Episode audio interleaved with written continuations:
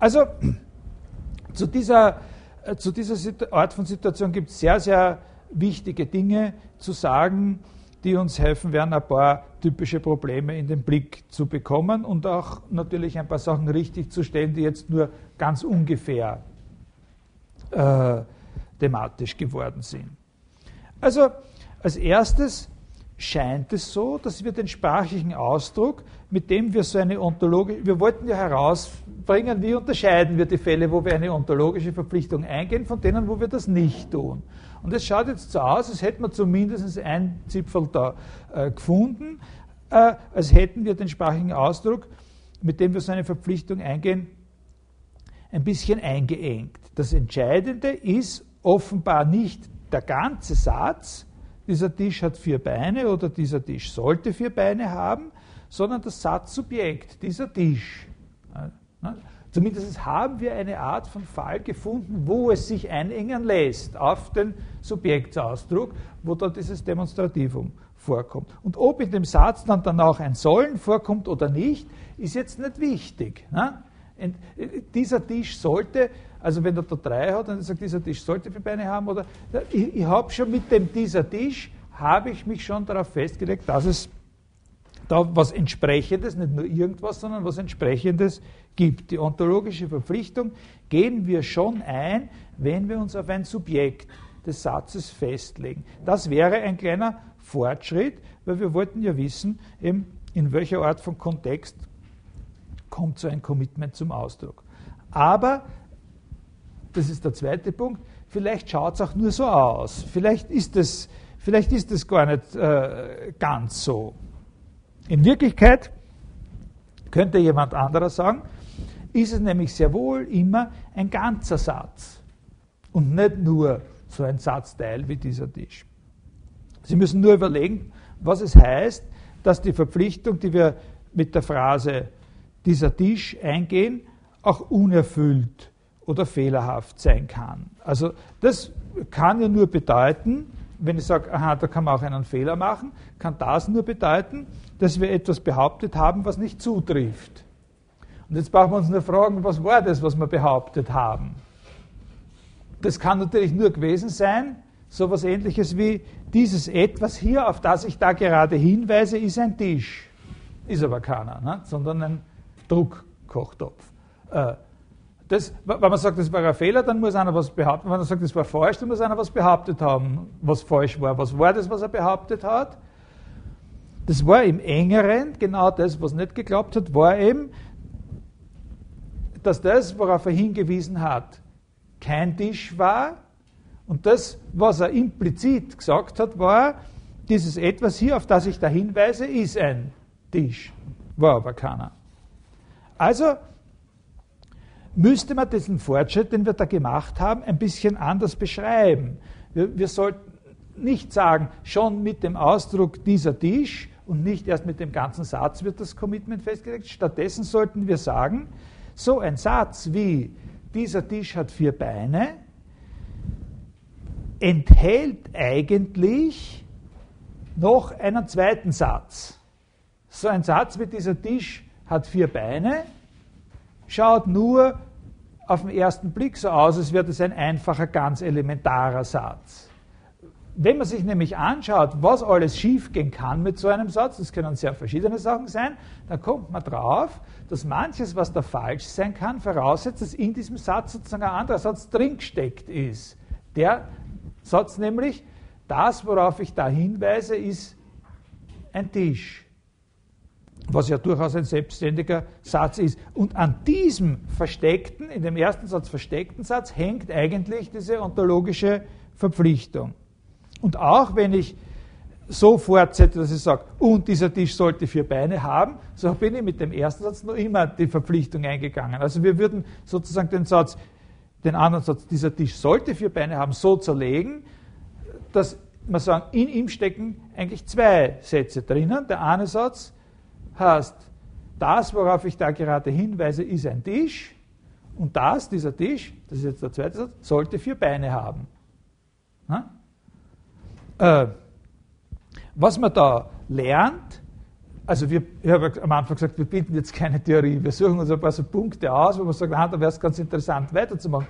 Was wir da lernen äh, an dieser Überlegung ist, dass die genaue Darstellung oder die Offenlegung so einer ontologischen Verpflichtung sehr stark zusammenhängt mit einer, wie soll man sagen, Analyse oder Rekonstruktion der sprachlichen Ausdrücke, in denen man diese äh, Verpflichtung eingeht. Also die Frage, äh, was ja auch nicht anders zu erwarten war, die Frage, können wir sozusagen verschiedene Situationstypen, verschiedene Redeweisen unterscheiden, in denen solche ontologische Verpflichtungen eingegangen werden oder nicht, diese Frage läuft natürlich nicht einfach darauf hinaus, dass man sagt, ja, ja da gibt es diese Art von Sätzen und dann gibt es diese Art von Sätzen, sondern die beinhaltet wesentlich, dass wir auf einer anderen als der grammatischen Ebene sozusagen unsere Sprache analysieren müssen. Also etwas, was man nennt eine logische Analyse der Sprache.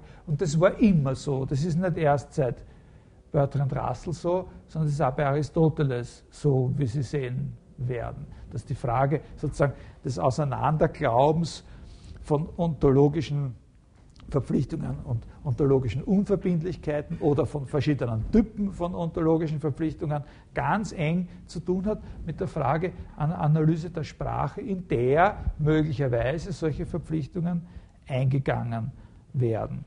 Eine Analyse, die sozusagen hin, die uns zeigt, dass hinter oder in einem gewöhnlichen Satz eine andere Struktur äh, drinnen steckt, die eigentlich komplexer ist und sozusagen mehrere Sätze aufweist. Das, worauf ich hinweise, ist ein Tisch und es hat vier Beine zum Beispiel. Und jetzt können wir als drittes sehen, dass wir die Sollensätze vorher äh, doch ein bisschen zu ungenau behandelt haben. Dieser, unser Tisch sollte vier Beine haben, wie wenn es da schon einen Tisch gäbe, auf den man hinweisen kann. Aber eigentlich müssen wir das so ausdrücken, was wir da meinen? Es soll ein Ding geben, das ein Tisch ist oder ein Tisch sein wird und das vier Beine und so weiter. Ne? In der Bastelsituation gibt es ihn ja wirklich nicht. Ne? Da gibt es ihn ja wirklich noch nicht. Da wollen wir ja vermeiden. In der Bastelsituation geht es ja darum, dass jedem klar wird, dass es diesen Tisch noch nicht gibt. Wir wollen ja in der Bastelsituation vermeiden, äh, dass sowas entsteht, wie das einer in der Gruppe sozusagen auf einmal durchtrat und sagt, äh, was heißt unser Tisch? Unser Tisch ist sicher kein Tisch. Und die anderen müssen ihn dann beruhigen und sagen, ja, basteln, herstellen. Da handelt es sich um Sachen, die es noch nicht gibt, die wir erst machen. Ja, ah, so, das wollen wir ja gerade nicht, das ist der entscheidende Punkt. Nicht? Es soll ein Ding geben, nicht es da ist etwas, darauf weise ich hin und das ist ein Tisch, sondern es soll etwas geben, auf das man vielleicht einmal wird hinweisen können. Das ist das großartige Resultat unserer Anstrengungen. Und so weiter und so weiter. Das soll ein Tisch sein und soll vier Beine haben. Da, also wenn wir sagen, es soll ein Ding geben, das, ein Tisch und so weiter, da machen wir jetzt wirklich klar, ich glaube, viel, viel klarer kann man es nicht mehr machen, dass wir eben ontologische Unverbindlichkeit beanspruchen und kein Commitment eingehen wollen. Und wer das nicht versteht, hat auch irgendwie äh, ein Manko. Ne? Äh, es scheint also ganz in Ordnung zu sein, dass wir auch von Dingen reden können, ohne uns darauf festlegen zu müssen, dass es sie tatsächlich gibt. Nämlich insofern, als wir sagen, dass es so ein Ding geben soll. Oder, das ist eben, kommen wir dann noch einmal äh, darauf zurück, oder geben wird.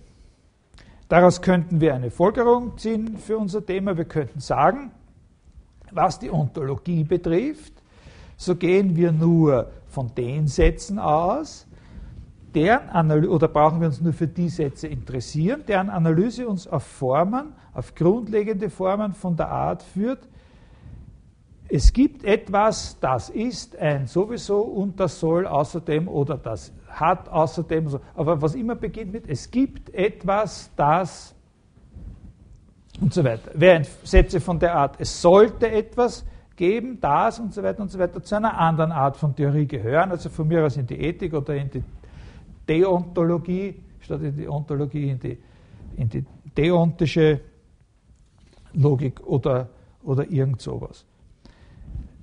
Auch das ist nicht ganz so einfach. Das geht immer so. Man glaubt immer, man hat was, hat ein Resümee und kann sagen, ach so, das können wir jetzt da abschöpfen aus dieser Überlegung. Also kommt gleich wieder die nächste Infragestellung. Es gibt zu viele Überschneidungen noch zwischen den Bereichen, die wir auf diese Weise trennen wollen. Also schauen wir zum Beispiel die zwei, vergleichen wir mal diese zwei Sätze. Es sollte ein Ding geben, das ein Tisch ist und so weiter. Und es wird ein Ding geben, das ein Tisch ist. Bei zwei ist es gar nicht so schwer, entgegen dem ersten Anschein doch noch eine ontologische Verpflichtung ausfindig zu machen. Also bei diesem Es wird. Zum Beispiel durch Neutralisierung des, äh, des Zeitfaktors. Wenn man den ganzen Zeitverlauf betrachtet, also wenn man die ganze Zeit äh, als gegeben annimmt, dann sagt auch dieser Satz nur, dass zu irgendeinem Zeitpunkt in der Zukunft es ein Ding gibt. Also wenn wir den ganzen Zeitverlauf als gegeben annehmen, dann ist der Satz mit es wird einen Tisch geben, hat er natürlich auch ein ontologisches Commitment, weil er sagt, dass es irgendeinen Zeitpunkt in der Zukunft gibt, an dem ein sowieso dort und dort und vier Beine oder drei Beine oder so haben wird. Man könnte sagen, zeitlich indizierte Existenz. Damit sind wir aufgefordert, uns den Zusammenhang von Zeit und Existenz grundsätzlich zu überlegen. Das ist ein wichtiges Thema. Also ich gehe da jetzt nicht äh, weiter da rein. Das ist einer von diesen Punkten, den kann man da sozusagen finden, den kann man, auf den kann man auch anders kommen. Aber Zeit und Existenz sind sehr, äh, haben viel miteinander zu tun. Ist Sein nur gegenwärtiges Sein? Was heißt überhaupt gegenwärtig sein? Oder ist Sein Sein zu irgendeiner Zeit? Ist es vernünftig von Existenz immer nur zu sprechen als Existenz zu irgendeiner Zeit? Äh, oder ist wahre Existenz nur Existenz zu jeder Zeit? Also existiert wirklich und sozusagen wahrhaft und emphatisch nur das, was ewig ist? Also kann man sich schon erinnern, dass genug Leute gegeben hat in der Geschichte der Philosophie oder in dieser Geschichte, die über die Philosophie erzählt wird bei uns, äh, die sowas äh, behauptet haben. Äh, schwere Probleme, very sophisticated, die offensichtlich die Ontologie äh, betreffen. Bei dem Satz 1 es sollte ein Ding geben, das und so weiter, äh, gibt es mehrere Möglichkeiten. Man kann den so auffassen, dass er dem zweiten, dem mit dem Werden, sehr ähnlich ist. Unter den, man könnte den Satz, es sollte ein sowieso geben, so auffassen, dass er sagt, unter den Dingen, die es in Vergangenheit, Gegenwart und Zukunft zusammengenommen gibt, ist eines, das sollte ein Tisch sein. Man könnte ihn aber auch anders auffassen, nämlich so, dass da von einem Ding die Rede ist, das vielleicht nie existieren wird oder das, wenn es einmal existiert, tatsächlich erst ganz neu entstehen wird. Dann können wir uns aber jetzt nicht darauf beziehen. Also das ist wieder das ist was, was mit der Zeitfrage zu tun hat, aber ein eigener Typ von Fragestellung, nämlich, äh, dass die Begriffe entstehen, werden und so ein bisschen in Zusammenhang bringt mit dem Sein. Sein und Werden. Können Dinge überhaupt neu entstehen? Oder kann das nur so sein, dass Dinge, die es eh immer gibt, so quasi auf eine wie immer radikale Weise ihre Eigenschaften verändern und so weiter? Und so weiter. Auch das hat offensichtlich was mit Ontologie zu tun. Ne? Wenn Sie sich erinnern, was ich da diese Liste von Fragen, die ich am Anfang vorgelesen habe, äh, Ontologie oder von An Antworten auf die Frage, was ist Ontologie? Nicht? Da war sowas wie die Lehre, die uns sagt, was es alles gibt, oder die Theorie, die uns sagt, was das Wort Sein bedeutet, oder die Theorie, die uns sagt, was das Sein ist oder womöglich problematisiert, äh, was das heißen soll, wenn man sagt, was das Sein ist und ob das Sein nicht eher nicht, als dass es ist oder sonst irgendwas. Ne? Was das Sein halt so macht. Ne? Das ist so ähnlich wie, äh, das ist so eine ähnliche Sache wie äh, mit dieser Studienordnung, nach der ich studiert habe. Äh, also ich habe im Jahr 66 äh, zu studieren begonnen und da habe ich noch nach der alten rigorosen Ordnung äh, studiert. Äh, Im Jahr 66 ist das ist ein neues Studiengesetz im Parlament beschlossen worden, das sogenannte Allgemeine Hochschulstudiengesetz, das jetzt vor kurzem durch das Universitätsstudiengesetz abgelöst worden ist. Das Jahr 66 ist jetzt wie lang vorbei? 36 Jahre. Ne? Also im Jahr ja, 36 Jahre ist es her. Und jetzt, in, in der vorigen Woche, sind was wie viele Leute bei mir gewesen, die nach dem alten Hochschulstudiengesetz noch Abschlussprüfungen machen. Ja, das ist interessant. Ne? Also da gibt es inzwischen schon das zweite neue Studiengesetz, aber nach dem kann man noch immer studieren. Und das hat eine, eine folgende Besonderheit gehabt, darum das ist jetzt nicht der Grund, äh, der, der, Grund ist eben folgender. Dieses allgemeine Hochschulstudiengesetz ist so gegangen bei uns, dass für alle Fächer an der philosophischen Fakultät, die man studiert hat, also da zum Beispiel auch Mathematik dazugehört und, und, und äh, Geografie und so weiter, da musste man bei den Abschlussrigorosen auch ein sogenanntes Philosophikum machen. Also alle, die Avans Geologie studiert haben und so, die haben, wenn sie ihre Rigorosen gemacht haben, haben es dann aus dem Hauptfach zwei Prüfungen machen müssen, aus dem Nebenfach zwei Prüfungen. Und dann haben sie noch ein Philosophikum machen müssen. Da haben sie müssen zwei philosophische Vorlesungen haben und darüber haben sie dann am Schluss ihres Studiums eine Prüfung gemacht. Und die interessante Frage ist jetzt, äh, warum man das eigentlich, was haben die Philosophen gemacht? Ne? Also die, die Philosophie studiert haben, die haben ja auch Philosophie gehabt und ein Nebenfach. Und was war dann das, was bei denen das, äh, äh, äh das Philosophikum war? Ne? Äh, also das ist so eine ähnliche äh, Sache. Da hat es einen sogenannten Philosophikumsersatz gegeben. Ne? Äh, also, entstehen äh, werden, können Dinge überhaupt äh, neu entstehen. Und so. Ja, also ich war bei dieser Liste, nicht, wo ich gesagt habe, äh, ähm, was ist die Bedeutung des Wortes Sein und eben bei diesem, ist das Sein, äh, wenn man sagt, ist das Sein, ne, dann schaut es so aus, als wäre das so wie mit dem Philosophikum. Ne? Äh, alles andere ist, nicht? den Kochtopf gibt es und, und, und, und, den Tisch gibt es oder das Auto, das kann es geben, oder das, aber was mit dem Sein selber kann es das auch geben. Und der Philosoph Heidegger zum Beispiel war der Ansicht, na, das muss eben so sein wie bei dem Philosophikum, da muss was anderes geben, das, das Sein kann nicht existieren, nicht? alle anderen machen, machen ein Philosophikum, das Sein nichtet. Nicht? Das macht der Ersatz. Äh, ein Philosophikumsersatz. Das Sein, beim Sein selber hat es keinen Sinn zu sagen, das existiert, das nicht heute. Oder man könnte auch sagen, das spielt Fußball oder sowas. Äh, also, warum das ausgerechnet gleich das Gegenteil sein muss, ist ja nicht so unbedingt nachvollziehbar, so radikal muss man ja nicht, äh, muss man nicht gleich vorgehen.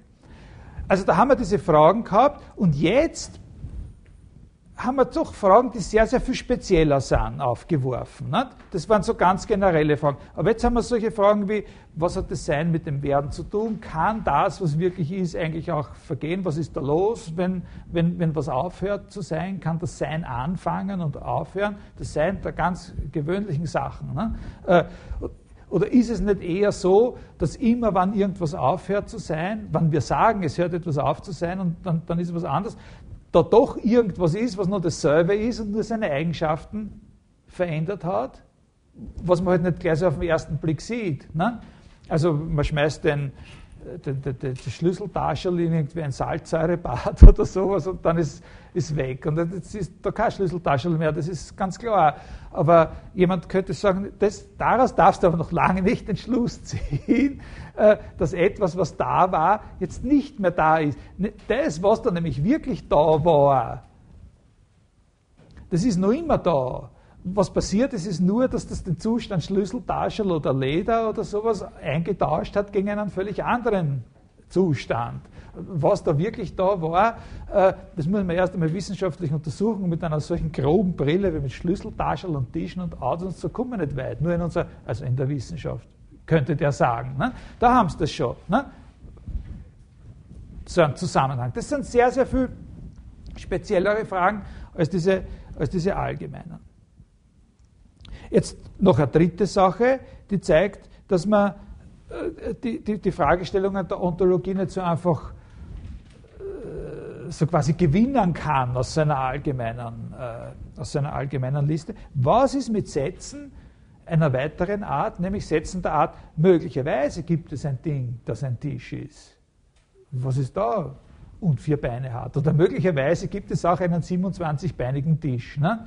Äh, das, bei dem Wittgenstein kommt das, glaube ich, mit der 27-stelligen Relation. Also möglicherweise gibt es ein Ding. Zum Unterschied von es sollte geben, es wird geben, es gibt, können wir sagen, möglicherweise gibt es tatsächlich einen 27.000-beinigen Tisch oder sowas. Ne? Auch da gehen wir in dem allerstriktesten Sinn keine ontologische Verpflichtung ein in dem Sinn, wie wir das bisher verstanden haben. Aber die Beziehung ist sehr, sehr eng. Die Beziehung zwischen es gibt ein Ding, das ein Tisch ist und so weiter und so weiter und möglicherweise gibt es ein Ding. Die Beziehung ist auf jeden Fall sehr, sehr eng und man kann das nicht so sagen, äh, man kann das nicht so nehmen, dass man sagt, naja, das ist halt wieder eine ganz andere Art von Diskurs oder so. Dafür ist die Beziehung auf jeden Fall viel zu eng, weil wenn es das Ding gibt, dann gibt es das Ding auch möglicherweise. Das zeigt auf jeden Fall, dass da eine starke Verwandtschaft und Beziehung besteht.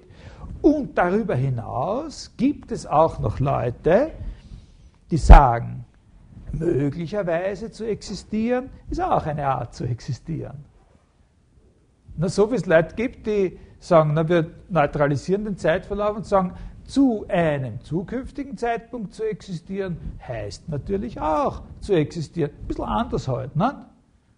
Möglicherweise existieren ist auch existieren. Na, sonst hätten wir nicht existieren sagen. Ne? Ein bisschen anders halt. Ne? Äh, so ein bisschen schattiger, grau, nicht so bunt. Ne? Die Sachen, die noch möglicherweise existieren, die sind ein bisschen grau. Äh, es gibt auch Beziehungen zwischen Möglichkeit und Existenz und der Zeit. Also man, kann, man sagt auch, die Logik der Möglichkeit hat mit der Logik der Zeit sehr viel zu tun. Wenn man sozusagen die Folgerungszusammenhänge studiert, die in Bezug auf temporalisierte Sätze bestehen, dann kommt man auf ähnliche Schemata wie bei den Folgerungsbeziehungen von äh, modalisierten Sätzen. Die Frage, was ist, hat also eine Menge zu tun mit der Frage, was möglich ist. Darauf werden wir vor allem in diesem letzten Teil der, der Vorlesung ein bisschen eingehen. Und wenn ich schnell genug rede, sodass ich äh, immer ein paar Minuten einspanne, dann bleibt vielleicht am Schluss eine ganze Stunde über, eine ganze Vorlesung, wo wir noch einmal zu einer modernen Diskussion über Modalitäten, Ontologie und Modallogik kommen könnten. Also, wir versuchen wieder einmal eine kleine Zusammenfassung. Irgendwie haben wir gesehen, dass beim Zugang zu ontologischen Fragen Sätze der Art, dies ist ein Tisch oder es gibt etwas, das ist ein Tisch und so, ganz zentral sind und dass wir untersuchen sollten, was da gemeint ist.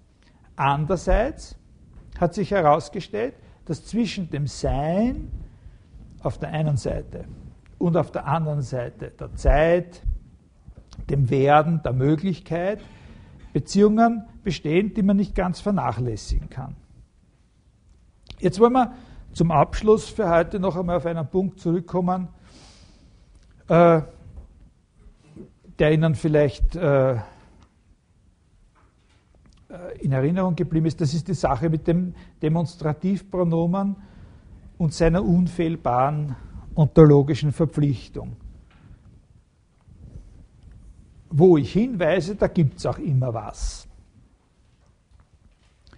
Das hängt natürlich eng damit zusammen, also auf, auf, auf so einer ganz normalen, in einer ganz normalen Betrachtungsweise, ne, eng damit zusammen, dass das Pronomen äh, dies mehr oder weniger deutlich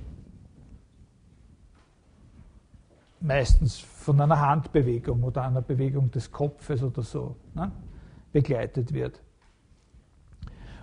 Und das wiederum bedeutet, diese ontologische sozusagen Ausdruckskraft des Dies hängt daran, dass ich einen Körper habe, mit dem ich, der ich spreche, im Raum lokalisiert bin und beweglich bin. Wenn man das einmal eingesehen hat, wird man sich überlegen, ob es nicht möglich ist, jeden solchen demonstrativen Ausdruck zu übersetzen in eine Angabe über die raumzeitliche Position eines entsprechenden Dinges. Also das dies sozusagen zu übersetzen in das, was sich zu dem Zeitpunkt sowieso an der Stelle so und so, also jetzt kommen irgendwelche Koordinatenangaben, befindet. Und so würde sich auch eine neue Analyse ergeben für den Satz, dieser Tisch hat vier Beine. Die ginge in etwa in die Richtung, es gibt ein Ding, ein und nur ein Ding eventuell, das befindet sich zum Zeitpunkt so und so an der Stelle XY und ist ein Tisch und hat vier Beine. Damit, wenn man sowas probiert, hat man wieder einen ganz neuen äh, Bereich von Problemen oder Fragestellungen natürlich auch Möglichkeiten erschlossen, die sehr charakteristisch sind. Wenn das wirklich auch nur eine annähernde Übersetzung ist von unserem Satz, dann stimmt das nämlich mit der Unfehlbarkeit des Hinweisens doch nicht so ganz. Oder sie wird ein bisschen problematischer. Weil wenn diese Übersetzung eine korrekte Übersetzung ist, so ist sie doch jedenfalls eine von der Art, die uns zeigt, dass sowas auch falsch sein kann. Hm? Es gibt ein Ding, das befindet sich an der Stelle und es ist ein Tisch. Und, äh, hm? das kann ja falsch sein. Es sind so und so viele Teilsätze und jeder davon kann falsch sein. Einer kann behaupten, es gibt ein Ding, das befindet sich zum Beispiel. Nein, da ist nichts. Ne? Da ist es nicht, dieses Ding. Ne? Und so, so eine Übersetzung, was sagt denn so eine Übersetzung? Sie sagt, wir schauen alle Dinge durch, prüfen zuerst, ob genau eines davon an einer angegebenen Stelle ist und dann überprüfen wir, ob es ein Tisch ist und dann überprüfen wir, ob es vier Beine hat. Das ist natürlich auch, dass das so sein kann, dass das jetzt lauter, dass diese Übersetzung uns zeigt, dass auch hier lauter solche Teilsätze drinnen stecken, die alle, genau wie, beim, wie bei dem dieses mit einem Substantiv, die alle falsch sein können, ist natürlich der Grund dafür, dass viele Leute sagen, das ist eben keine wirkliche Übersetzung. Es gibt Leute, die sagen, ja, ja, das kann man schon machen, aber dass dies, das Hinweisen auf etwas direkt, hat sozusagen nur einen anderen Gehalt den trifft. Und dieser Gehalt ist genau diese Unfehlbarkeit und daher kann diese Übersetzung nicht richtig sein. Also die Beziehungen, die zwischen diesem Satz das ist ein und dem Satz es gibt ein Ding, das ist zu dem Zeitpunkt an der und der und das und so weiter, die sind sehr, sehr kompliziert. Die, um die kann man sozusagen raufen. Die sind ein Gegenstand heftiger Auseinandersetzungen in der, in der theoretischen Philosophie des 20. Jahrhunderts. Diese, diese Idee, äh, wir schauen alle Dinge durch, überprüfen, ob eins davon an der Stelle ist zum richtigen Zeitpunkt und so weiter und so weiter. Es könnte aber sein, dass an der Stelle gar kein Ding ist, dass dort nichts ist. Und dann sind wir zwar eine ontologische Verpflichtung eingegangen, aber sie ist nicht erfüllt worden. Also ist auch das Dies nicht unfehlbar. Das sehen Sie aber jetzt schon selber, nehme ich an, dass man da jetzt auch wieder eine ganze Menge Einwände dagegen äh, erheben kann. Oder welche Art von Problemen da auftauchen. Ne? Ich glaube, ich glaub, das spürt ja jeder jetzt. Ne? Äh, zum Beispiel könnte jemand kommen und sagen, also, da liegt der Irrtum vor, es gibt einfach keine leeren Raumstellen. Ja? Es könnte jemand kommen und behaupten, sowas gibt es nicht. Überall ist irgendwas. Dass es irgendeine Stelle gibt, an der gar nichts ist, das gibt es einfach nicht. Äh, wenn das stimmt, wäre es eine sehr, sehr wichtige, also ich glaube, wenn, wenn das stimmt, dass jemand sagt, leere Raum, überall gibt es was, an jeder Stelle gibt es was, wenn das stimmt, da würde ich schon meinen, das können wir dann unter schwergewichtige ontologische Aussage eintragen. Ne? Also das stellt man sich so vor, ne? dass sowas rauskommt. Oder wenn man sagt, na, interessiere mich für Ontologie, gibt es da irgendwelche wichtige Wahrheiten? äh, kannst du mir zum Beispiel erklären, was das Wort Sein bedeutet? Sagt er, naja, also das weiß ich nicht so genau, aber eine Sache kann ich da sagen. Überall ist irgendwas. Ne? So, also das würde ich sagen, das strebt man eigentlich an. Nicht? Also so wie man anstrebt, dass man zu Weihnachten recht viel unterm, unterm Baum hat oder das. Äh, na? ist natürlich nicht so einfach. Also ich, von mir können Sie es nicht kaufen. Diese, äh, also das ist schon sehr riskant. Ne? Das muss man ja erst einmal belegen. Das müsste erst einmal einer irgendwie zeigen, ne? nachweisen, dass das so ist. Oder ist das überhaupt was, was man nachweisen kann? Diese Art von Behauptung, überall ist irgendwas, dass es keinen leeren Raum gibt. Ne? Ich erzähle Ihnen das jetzt nicht, weil ich Sie für diese besondere Frage besonders begeistern will oder so, sondern ich sage es Ihnen jetzt hauptsächlich, damit Sie sehen, dass an bestimmten Punkten diese ganz allgemeinen ontologischen Fragestellungen eigentlich mehr oder weniger fließend übergehen können in Fragen, wo man sagt, naja, das gehört eigentlich schon mal in die Naturphilosophie oder äh, das sind so, das ist ein bisschen eine andere Frage. Die Frage, gibt es einen leeren Raum, ist eigentlich eine Frage, ja, mit der sich Leute beschäftigt haben, wie der Otto von Gericke, nicht? oder Leibniz oder oder so, Physiker. Und die wollten das ja entscheiden mit physikalischen Experimenten. Der Gericke hat ja ein Physikal, der, der Experiment durchgeführt, um die Frage zu beantworten, ob es einen leeren Raum gibt. Und was ist, seit der Antike sind immer wieder Experimente durchgeführt worden. Und keine Frage, die, die man mit einem physikalischen Experiment zumindest zur Entscheidung bringen will, überhaupt als typische ontologische Frage betrachtet werden? Vielleicht nicht. Aber was auf jeden Fall stimmt, ist, dass gewisse ontologische Fragen in diese Art von Fragen übergehen. Also Ontologie ist nicht eine Sache, die in irgendeinem eingegrenzten Bereich äh, stattfindet, sondern dass man sagt, na, das ist nur Sprachanalyse oder das ist nur Hirngespinste oder das ist nur andeutungsweises Reden, Dunkelheit. Ja? Äh, wenn das Sein nichtet, was macht dann das Nichts? Wir wollen nicht sagen, dass es ist, aber das, das, das Nichten hat schon das Sein. Was macht dann das Nichts eigentlich? Ne? Das Nichts auch nichten, sowohl das Sein und so. Das ist so, na, das Sein tut ja gar nicht nichten und so. Äh, das findet nur in so einem Rahmen. Nein, das ist nicht so, sondern da gibt es zwischen dem, was man da durchaus als legitime und wichtige und zentrale Fragen in der Ontologie bezeichnen kann, Übergänge zu Fragen, die man nicht ontologisch nennen würde, aber diese Übergänge sind ganz, ganz bedeutend für, die, für das Verständnis der ontologischen Fragen. Also das ist keine abgedichtete Sache. Und das geht auch natürlich eben in solche Bereiche über wie nicht nur Naturphilosophie, sondern auch Erkenntnistheorie und, und, und, und solche Sachen.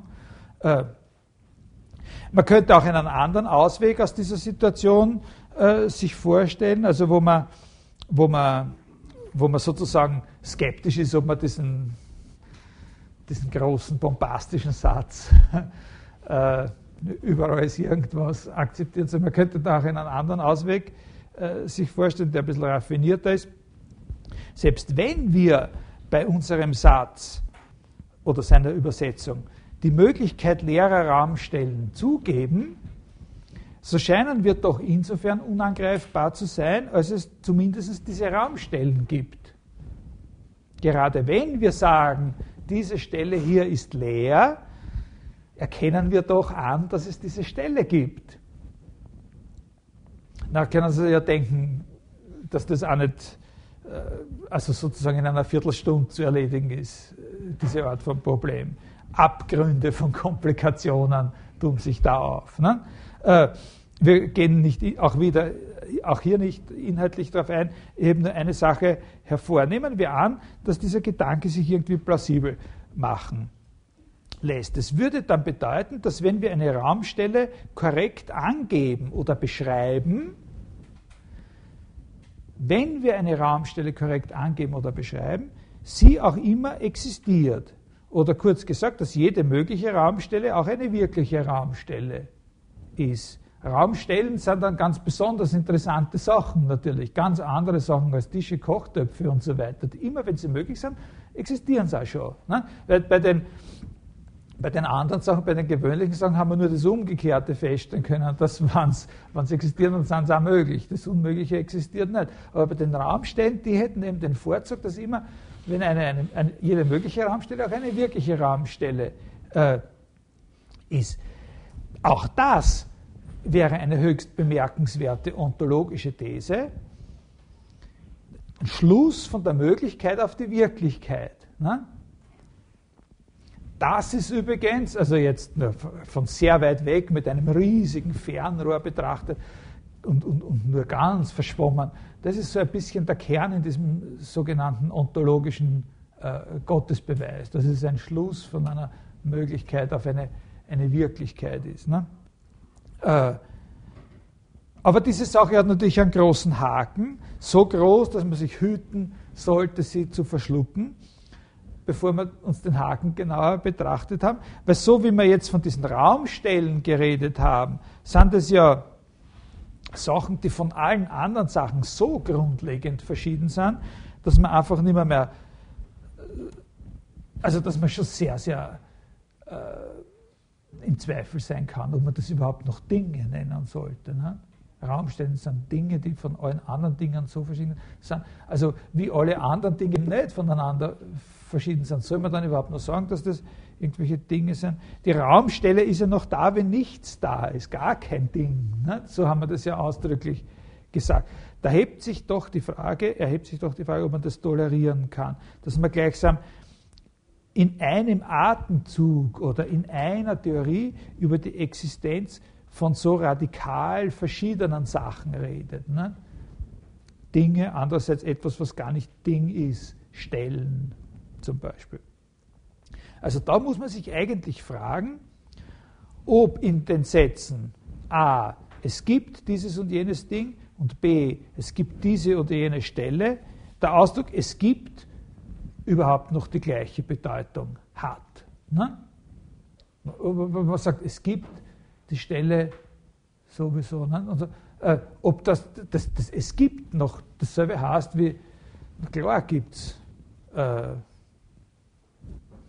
elektronische Druckkochtöpfe. Äh,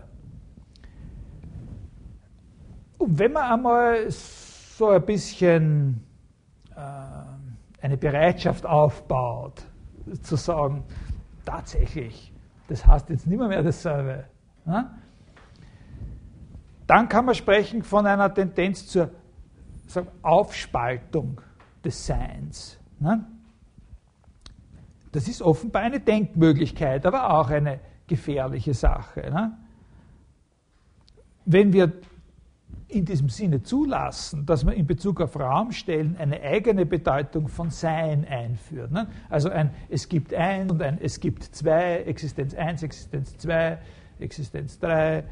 Äh, warum soll man dann nicht dafür noch andere Wesenheiten ihr jeweils eigenes Sein erfinden? Also wir könnten so weit gehen zu sagen, alles, was ich überhaupt erwähne, existiert halt auf seine je eigene Weise. Ne? Zum Beispiel in der Form des Erwähntwerdens. Ne? In der Form des Erwähntwerdens. Das ist ein großer Unterschied zwischen all den Dingen, die irgendwann schon einmal erwähnt worden sind und denen, die noch nie erwähnt worden sind. Also die sozusagen noch unerlöst im, äh, im, im Orkus eines Universe of Diskurs lauern darauf, dass irgendwer sie einmal erwähnt. Ne? Und manchmal äh, tut halt irgendein Philosoph oder, oder auch ein Dichter oder eben Hauptbeispiele, also gute Beispiele soll man nie austauschen gegen, gegen Schlechtere, nur weil die neu sind, die Schlechteren, eben ein, ein, ein ganz großer Künstler wie der Kreisler, eben ein, so ein Ding erwähnt, das sonst niemand erwähnt hätte, wie eben den Blunschli. Äh, von dem natürlich niemand weiß, was das ist und, und, und so. Der, der, der Blunschli, das sagt er ja selber, aber er ist einmal erwähnt worden und insofern existiert zum Unterschied von den vielen, vielen anderen Sachen, die noch nie erwähnt worden sind. Ne? Könnte man ja sagen. Ne?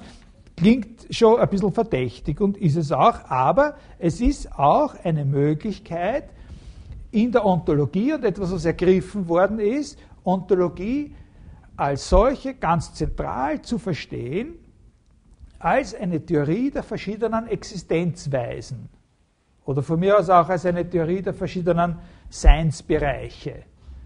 Also es gibt gewöhnliche Dinge, es gibt raumzeitliche Dinge, es gibt sprachliche Wesenheiten, das sind natürlich wieder ganz was anderes, Aussagen, Erwähnungen, dann gibt es Raumstellen, dann gibt es natürlich Sachen, die sind wieder von ganz anderer Art als Raumstellen und als gewöhnliche Dinge, zum Beispiel Bewusstseinszustände. Das ist ganz was Eigenes, ganz was Eigenes. Kann es auch geben, wenn es nicht erwähnt wird. Unerwähnte Bewusstseinszustände sind als unerwähnte äh, sozusagen in dem Seinsbereich der Erwähnungen gar nicht existent, aber als Bewusstseinszustände doch, doch, ja, ja. Äh, und bei denen kann man wieder die Bewussten und die Unbewussten und so. Oder noch andere Sachen, ja, noch andere Sachen, weder gewöhnliche Gegenstände in Raum und Zeit, noch Raumzeit stellen, noch Bewusstseinszustände sind, sind zum Beispiel fiktive Sachen, fiktive Gegenstände, Fiktionen, ne? erfundene Sachen. Die, diese erfundenen Sachen, die haben dann unter Umständen, manche Sachen können mehrfach Existenzen. Ne? Mehrfachexistenz als Fiktion, als Bewusstseinszustand, als Erwähnung und so weiter. Und, und, und wenn die eine oder andere von diesen Existenzen wegfällt, bleibt noch immer irgendwas über. So. Schwer, sehr schwer zu sagen, ob man dann überhaupt von irgendwas reden soll, was es nicht gibt und so. Das ist auch ein, ein also eine Möglichkeit, sozusagen das Problem zu lösen, wie man mit dem umgeht, was es nicht gibt, ist, dass man ganz einfach für alles irgendwie eine eigene Kategorie, Seinsweise, Existenzweise oder Seinsbereich äh, äh, einrichtet. Also die Vervielfältigung des Seins.